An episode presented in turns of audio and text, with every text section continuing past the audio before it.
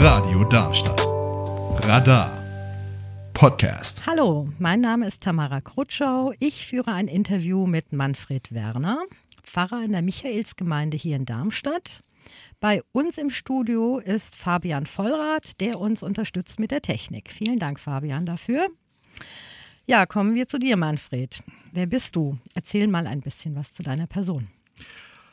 Ja, vielen Dank für die Einladung. Manfred Werner, Pfarrer hier in Darmstadt in der Michaelsgemeinde. Kriegsdienstverweigerer, was mir immer wichtiger wird in meinem Leben, in meinem ersten Beruf im Rettungsdienst äh, gewesen und als Antwort auf den Ukraine-Krieg bin ich in den Internationalen Versöhnungsbund eingetreten.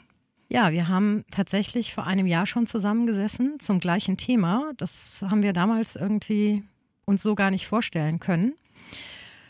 Ja, wo standen wir vor einem Jahr? Wo stehen wir jetzt, Manfred? Ja, wo standen wir vor einem Jahr? Vor einem Jahr war der Schock noch, glaube ich, bei uns in den Knochen, was passiert hier in der Ukraine, was passiert überhaupt in Deutschland, was passiert in Europa. Viel Ungewissheit und ständig Druck auf uns. Äh, wir müssen die Ukraine unterstützen aus einer Angst heraus, aus einer Hilflosigkeit, auch aus einer menschlichen Überlegung, wer, wer, angegriffen wird, der gehört, der muss sich verteidigen und wir müssen einem Menschen in der Verteidigung doch helfen. Und da war ganz viel, äh, ja, das war ganz stark in der Diskussion. Und es wurde ganz stark verbreitet, die Ukraine wird gewinnen, sie muss gewinnen und wir helfen der Ukraine zu gewinnen. Sie wird äh, das besetzte Land äh, wieder gewinnen äh, und sie wird auch die Krim wieder zurückgewinnen. Und es kann nur einen Siegfrieden geben. Es darf auch nur einen Siegfrieden geben, denn das ist, äh, das, äh, das ist äh, deckungsgleich mit dem Gerechtigkeitsempfinden. Wir haben dann erlebt, dass dieser Krieg von beiden Seiten mit einer ungeheuren Brutalität geführt wird. Das ist das Stichwort Bachmut. Und wir haben erlebt, dass in der deutschen Politik, und da kommt es mir vor allen Dingen darauf an, sich die Menschen durchsetzen, die sagen, es darf nicht verhandelt werden. Es muss einen Siegfrieden geben. Ja, das ähm, sind schon ziemlich viele Themen drin, ähm, die ähm, wichtig sind anzusprechen. Äh, du erwähnst die Politik ähm, in Deutschland vor allem. Ähm, wie können Politiker und Politikerinnen da Einfluss nehmen? Weil verhandeln müssen die Kriegsparteien. Ähm, wie, wie kann man da eingreifen? Also die Bundesrepublik, und dabei möchte ich erstmal bleiben, greift ständig in diesen Krieg ein, indem sie sich entschieden hat, eine Aufrüstung in Deutschland hier zu führen, die beispiellos ist in der deutschen Nachkriegsgeschichte. Und äh, vom anfänglicher Zurückhaltung und Irritation eine der ganz großen, ich sag's mal in meinen Worten, Kriegstreiber geworden ist in diesem Krieg und äh, die Realität nicht anerkennt. Also die Realität heißt, gehe ich mal zwei Jahre zurück oder gehe ich ein Jahr zurück, die Ukraine hat keines ihrer Kriegsziele erreicht. Das besetzte Land durch Russland und wenn auch jetzt nachher Kritik an mir kommt, ich habe keinerlei Sympathie für den Überfall von Russland auf die Ukraine. Das ist eindeutig und klar ist. Ja, und ich hoffe auch, dass sich alle, äh, die da mit Verantwortung tragen, auch verantworten müssen von, äh, vor einem Gericht oder wie sonst auch immer. Aber mein Punkt ist jetzt hier, die Bundesregierung erkennt nicht an, es ist nichts passiert. Also dieses besetzte Land, es dehnt sich im Grunde genommen noch aus. Dass die Krim wieder zurückgegeben wird, ist völlig illusorisch. Keines der Kriegsziele, wie gesagt, der Ukraine ist erreicht. Die Ukraine ist quasi bankrott. Sie ist finanziell bankrott. Sie kann diesen Krieg aus eigener finanziellen Kraft überhaupt nicht mehr weiterführen. Sie ist abhängig von ausländischem Geld. Sie ist abhängig von ausländischen Waffen. Alles, was wir mitbekommen, ist die Kriegsbegeisterung in der Ukraine, besonders bei den kriegstauglichen Männern, völlig vor, äh, vorbei. Und äh, Tausende haben sich schon abgesetzt obwohl es illegal ist, obwohl es strafbar ist, in der Ukraine äh, quasi den Wehrdienst zu verweigern. Hier in Deutschland ist es übrigens ein Grundrecht. Die, wir haben ein Grundrecht auf Kriegsdienstverweigerer und das ist für mich immer komisch, wenn ich höre, äh, dass in der Ukraine auch unsere Grundrechte verteidigt werden. Deutschland, was macht Deutschland? Immer mehr Waffenlieferungen. Das hat irgendwie nach oben keine Grenze mehr. Naja, ich sag mal so, wir verdienen ja auch dran. Und wir haben Arbeitsplätze dadurch. Das ist jetzt ziemlich zynisch, aber ich glaube, das ist mit ein Grund dafür. Das mag sein. Es gibt aber mit anderen Produkten weit besser Geld zu verdienen und man kann weit besser Geld verdienen in Technologien und Engagement, im, bei der, wo Menschen nicht ums Leben kommen. Und was hier in Deutschland auch passiert, wir haben eine Kürzung im Sozialbereich, die wir in dieser Weise ebenfalls noch nie hatten. Das muss man nicht mehr klar machen. Äh, eine Kürzung im Sozialbereich und wir haben eine Vernachlässigung der Infrastruktur, die ebenfalls beispiellos ist in der deutschen Nachkriegsgeschichte. Also dieser Krieg kostet Geld, er kostet jeden von uns Geld und der Terrorakt, dass deutsche Infrastruktur, ich rede jetzt von Nord Stream 2, zerstört wurde, deutsche Infrastruktur, die von deutschem Steuergeld bezahlt worden ist, das äh, ist auch ebenfalls beispiellos, dass wir immer noch keine Ergebnisse haben, außer äh, schrägen äh, Spekulationen, wer das war. Und das für mich am persönlich am bedrückendsten ist, wir erleben die völlige Entmachtung der UNO, mhm. der UN. Also sozusagen der, dieser als Antwort auf den Zweiten Weltkrieg gegründeten Friedensorganisation, die immer dann einsetzen soll, spätestens dann einsetzen soll, wenn die Konfliktparteien selber nicht mehr in der Lage sind, ihre, ihre äh, Auseinandersetzung ohne Gewalt zu lösen. Die UN ist im Moment im Gespräch. Da geht es halt hauptsächlich um den Nahostkonflikt. Israel, ähm, Palästina. Der Überfall der Hamas am 7. Oktober ist ein Thema, mit dem sich die UN im Moment sehr, sehr stark beschäftigt. Möchtest du zu dem Konflikt auch noch was sagen, wo wir schon über die UNO sprechen? Naja, der Gaza-Krieg, der geht ja mir als Deutscher sowas von unter die Haut, wie, wie wirklich kein Krieg vorher. Weil ich aus ganz verschiedenen Gründen, biografischen Gründen, historischen Gründen auch aus Überzeugung immer mein ganzes Leben eine Nähe äh, zu Israel habe. Und so wie ich quasi politisch, parteipolitisch seit dem, spätestens seit dem Ukraine-Krieg, parteipolitisch heimatlos geworden bin, weil ich den Grünen überhaupt nicht mehr folgen kann, wie sie von einer äh, äh Friedenspartei zu, zu dieser Partei geworden sind, die sie jetzt sind, ist es für mich überhaupt nicht mehr nachvollziehbar, wie die israelische Regierung reagiert.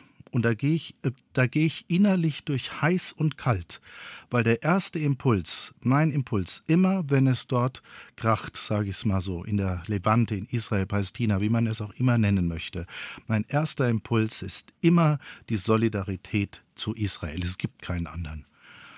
Und jetzt muss ich erfahren, dass, und ich lese viel, ich höre viel, ich äh, bin mit vielen Gruppen verbunden. Da kann ich noch was dazu sagen. Wir haben auch welche eingeladen, die Kommandanten für den Frieden.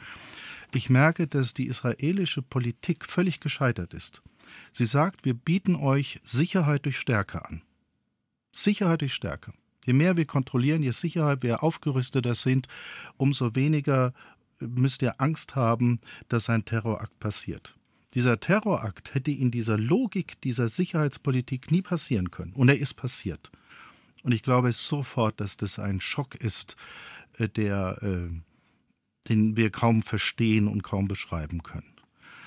Ich habe wieder weiter nachgelesen, mich vergründig gemacht und es bleibt mir völlig unverständlich, warum äh, es keinen Staat Palästina gibt. Warum diese, diese Verweigerung des, des Staates Palästina? Somit, wenn ich keinen Staat habe, sondern eine ungeklärte Gaza-Streifen, eine Westbank, habe ich ja auch kein, quasi keinen Staat gegenüber, mit dem ich verhandeln kann, dem ich sagen kann, bitte hier, du musst deine Polizei einsetzen oder was auch immer. Also dieser äh, Besatzungsstatus, der ist äh, äh, für mich nicht nachvollziehbar. Und auch hier wieder die völlige Entmachtung der UN. Wir haben Konflikte, da geht die UN rein, da hilft die UN, Frieden her herzustellen, auf den Golanhöhen zum Beispiel auch.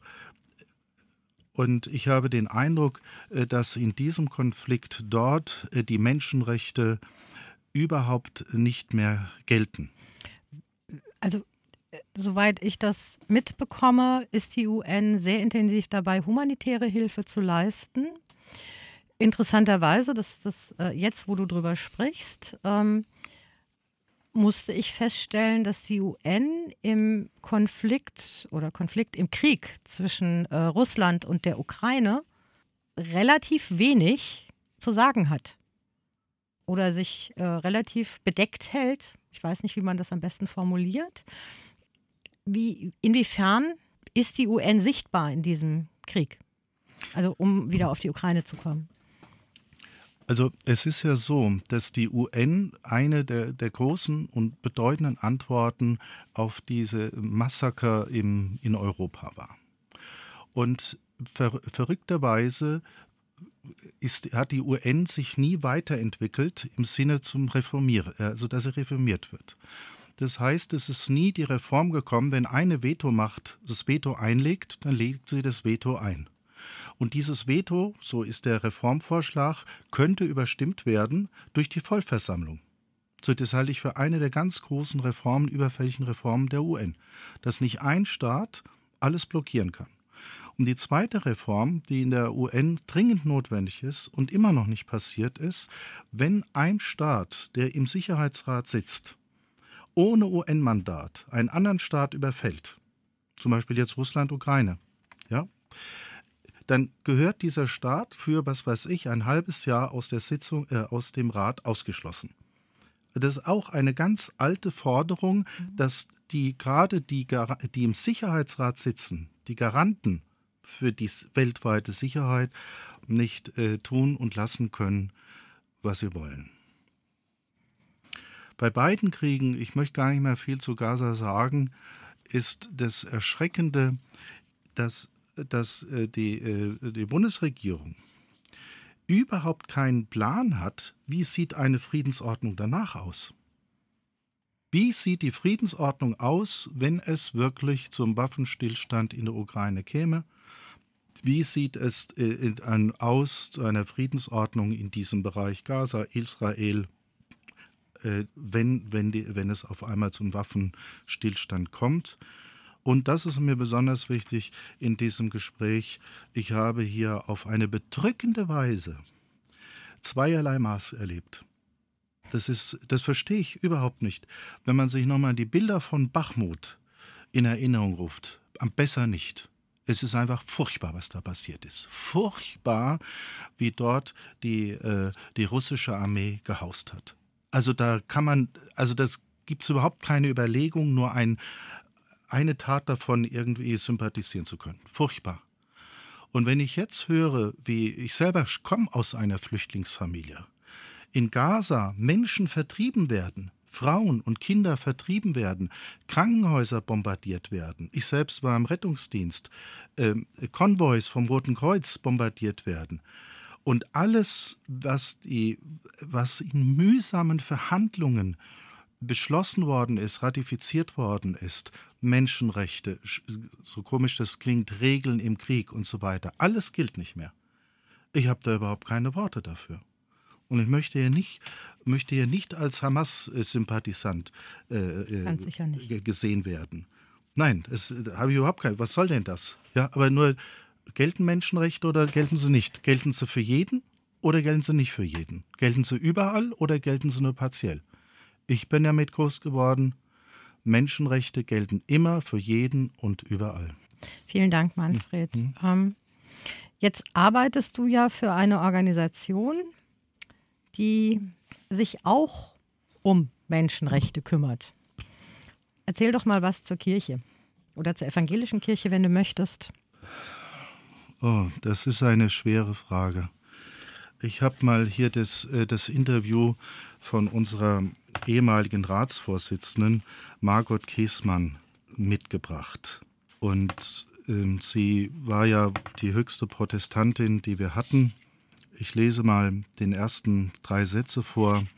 Am 24. Februar 22 hat die russische Armee die Ukraine überfallen. Niemand in der Friedensbewegung leugnet, dass Putin Täter und die Ukraine Opfer ist, wie jetzt immer wieder mit dem Vorwurf der Täter-Opfer-Umkehr unterstellt wird. Wir sehen mit Sorge eine beispiellose Militarisierung im Denken, Politik und Sprache, Tapferkeit, Heldenmut, Erhöhung äh, von Blutzoll, totaler Sieg. Hinter den Begriffen aber verbergen sich Menschen und unermessliches Leid. Jahrhundertelang haben Kirchenvertreter die Waffen gesegnet. Waffen werden jetzt nicht gesegnet, aber sie schreibt weiter, die Kirchen der Welt sind stets in die Irre gegangen, wenn sie Gewalt legitimiert haben. Im Evangelium findet sich dafür keinerlei Grundlage. Wir haben alle im Konfirmandenunterricht gelernt, du sollst nicht töten.